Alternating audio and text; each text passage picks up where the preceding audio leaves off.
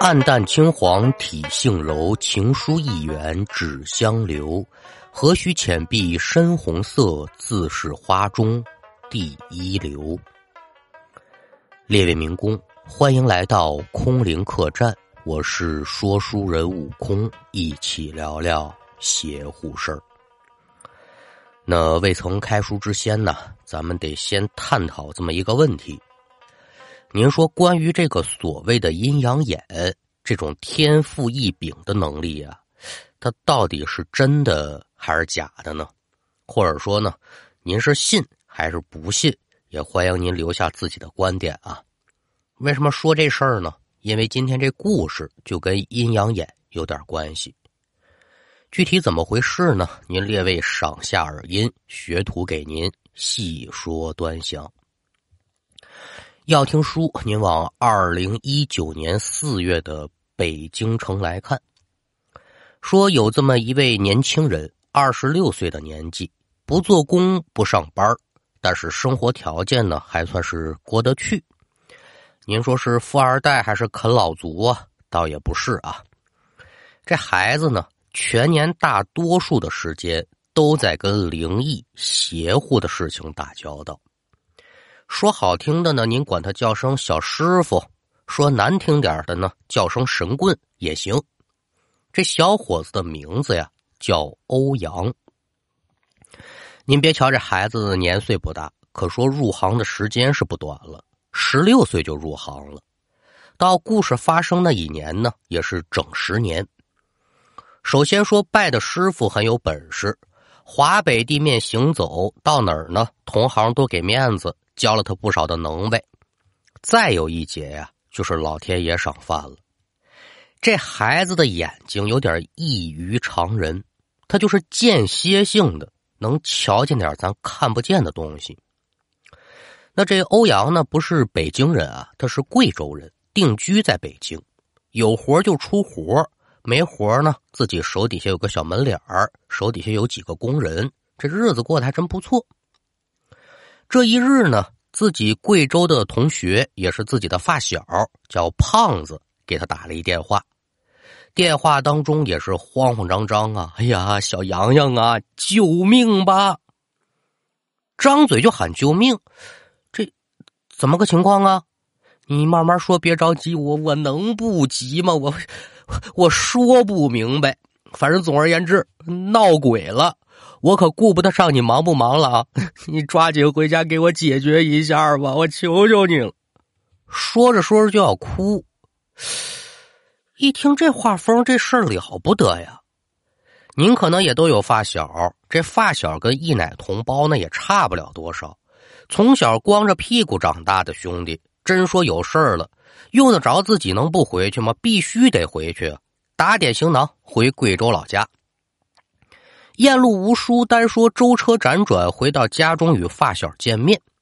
兄弟二人一见面呢，这欧阳就感觉这胖子呀不大对劲儿，说行动坐卧走，眼下来看是都没问题，就是这个气势极差，也不知最近遇上什么事儿了。兄弟二人一番的寒暄，你别说闲话了，你具体怎么一个情况啊？这胖子呢？反正是有一说一，有二说二，把这事就学了个大概齐。怎么回事呢？每天晚上九点多钟到十一点前后，这胖子呀，准是肩膀一沉，顿感有千斤之重，这可就直不起腰了。哪怕说呢，你直不起腰，你躺床上，嗯，那也好不了，压得你喘不上气。这过程大概得持续多长时间呢？一个多小时。沉重感消失之后，自己就是浑身酸疼无力。说这就没事了吗？不，不算完。感觉这个沉重感一消失，说下地走一走吧。只要一走路，三步不摔，五步啊准摔，就像有人给他下绊子似的。那感觉特别明显，就是有人拽他自己的脚踝子骨。您说这一百多斤往地上一扔，有这么两回，那人就受不了了。说这这叫啥毛病啊？小脑上的毛病吧。瞧这症状像，但可说呢，他这毛病是定时定点的犯，而且大大小小的医院也检查了好几家了。真说是实病，你这长期都得是有这种症状才行，不能是在规定的时间有。全身的检查也做了好几次，眼睁睁没事儿，那咋办呢？剑走偏锋吧，找找这个仙儿那个神儿的吧。看，瞧，一共找了三个人，三个人三个说法，各有各的办法，但无一例外的都是什么呢？一番的折腾，钱没少花，最后啊，解决不了问题。看得出来，这胖子一家人是真没办法了。这给欧阳打电话求助。你说这大老远的，我把你从北京弄回来，我我也怪不好意思的。哎，你说这干嘛呀？你现在不是没事吗？啊，现在倒是没事得晚上九点左右呢。那得了吧，先吃饭。我瞧你现在没什么异常，甭管有什么事儿，咱晚上一并解决，甭往心里去。兄弟二人久不见面，围坐吃饭，聊一聊家常。这时间很快就来到了晚上近九点了。也就是这胖子说要闹鬼的时候，该到了。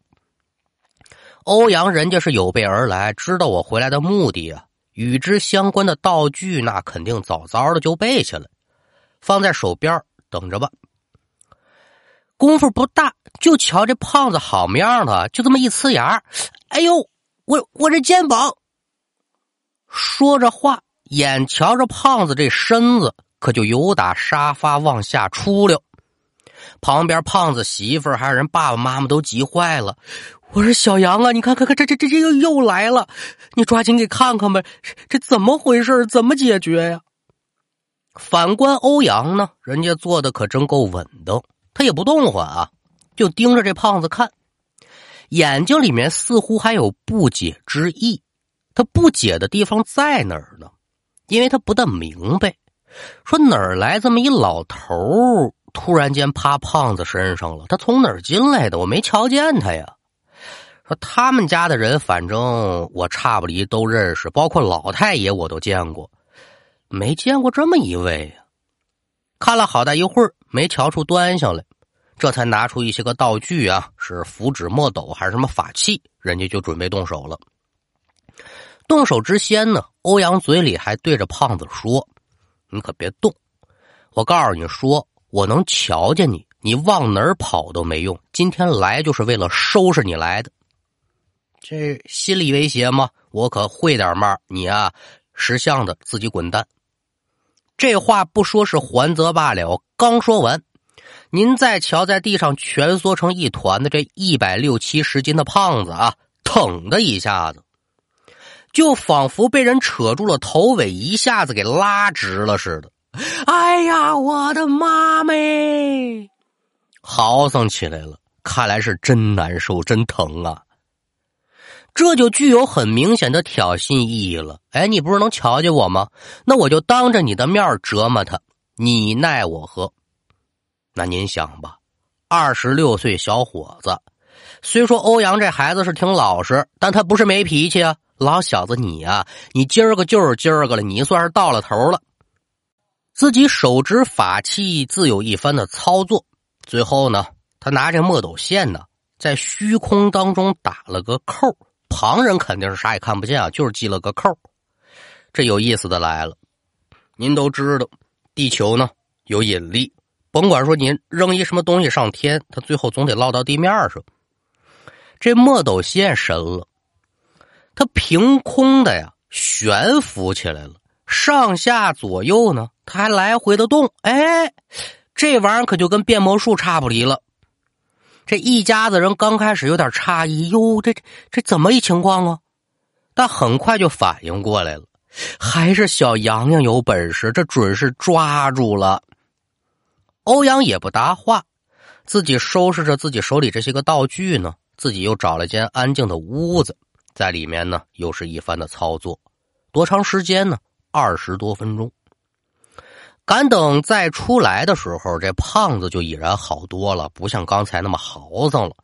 自己坐在沙发上抽烟呢，一家人往上一围，这洋洋那解解决的怎怎么样啊？洋洋说：“啊，都好了，您大伯您放心啊，大娘都坐都坐。”欧阳也乐坐，这可就问胖子了：“我说胖子，你最近参加谁的葬礼去了？”胖子眼珠一转，哎哎，对，实话实说，有一哥们儿的母亲过世了，我们不错，就跟着参加这封白事了。咋的了？他妈妈跟跟我回家了啊？那倒没有。你身上这不是女的，是一老头啊？谁呀？谁？他不认得你，你肯定也不认得他啊？谁你也就别问了。但是你得罪人家了。说具体怎么回事呢？不认不识，怎么还能得罪到人家呢？甭管说啊，因为什么原因过世的，最后这人呢都得进行火葬。那这里就涉及到一个问题。有些骨灰成殓起来，那得请到墓园里面去葬埋；那有些个呢，不到墓园，他放哪儿呢？就在殡仪馆暂存。